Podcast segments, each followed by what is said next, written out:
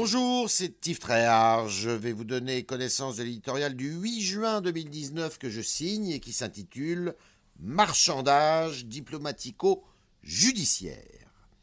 Si la peine de mort n'existe plus chez nous, la loi irakienne la prévoit.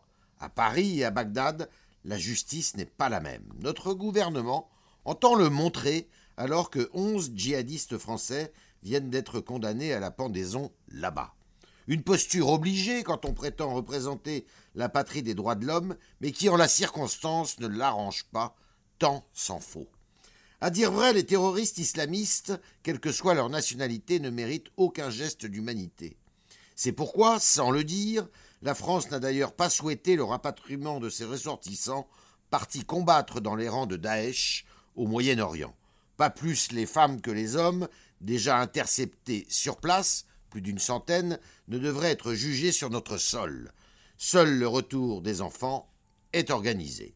D'un côté, il y a donc l'affichage de notre droit qui interdit la peine capitale, de l'autre, l'embarras que provoque le devoir d'en faire respecter l'application dans un pays étranger, soucieux de sa souveraineté, et qui nous soulage du danger qu'aurait représenté le renvoi des islamistes chez nous.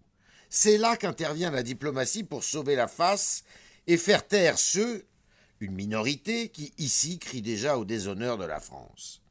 Dans la coulisse, la négociation s'annonce difficile avec les autorités irakiennes. Elle pourrait déboucher sur un compromis en forme de marchandage diplomatico-judiciaire.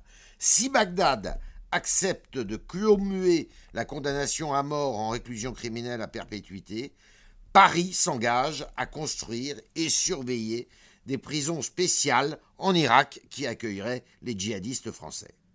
L'opération pourrait coûter jusqu'à 2 millions d'euros par détenu. Tel serait le prix à payer par la France pour qu'elle reste en accord avec ses législations. Une solution coûteuse, mais sans doute moins complexe à mettre en œuvre que la constitution d'un tribunal international.